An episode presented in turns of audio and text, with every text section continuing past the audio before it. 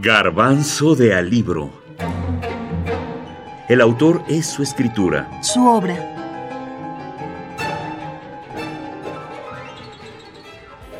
El cartero. Charles Bukowski. La novela. El cartero se publica en 1969, primera novela de Charles Bukowski.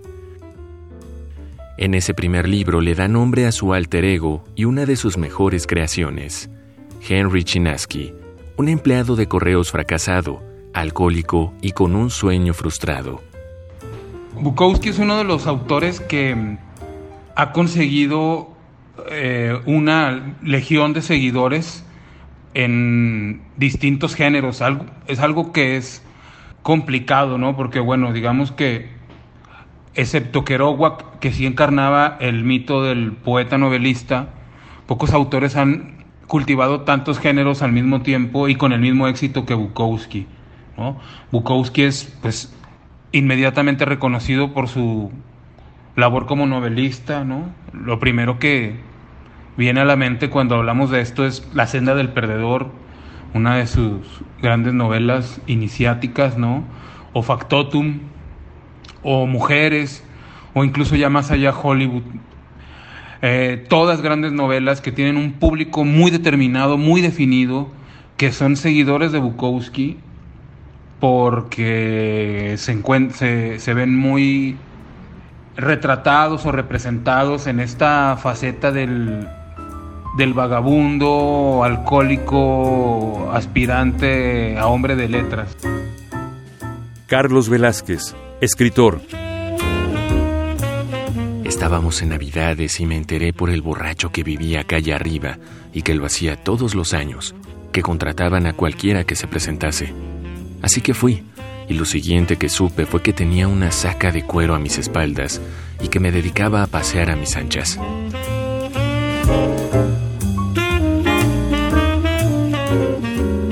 El cartero, Charles Bukowski, 1971.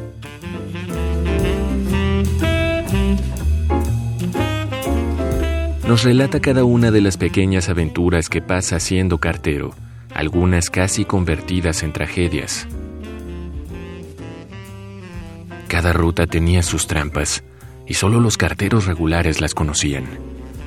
Cada día era una maldita cosa nueva y tenías que estar siempre listo para alguna violación, asesinato, perros o alguna locura de cualquier clase. Los regulares no te contaban nunca sus pequeños secretos. Esa era la única ventaja que tenían, aparte de conocerse su ruta a ciegas, con la consiguiente facilidad para ordenar sus cajas de correo.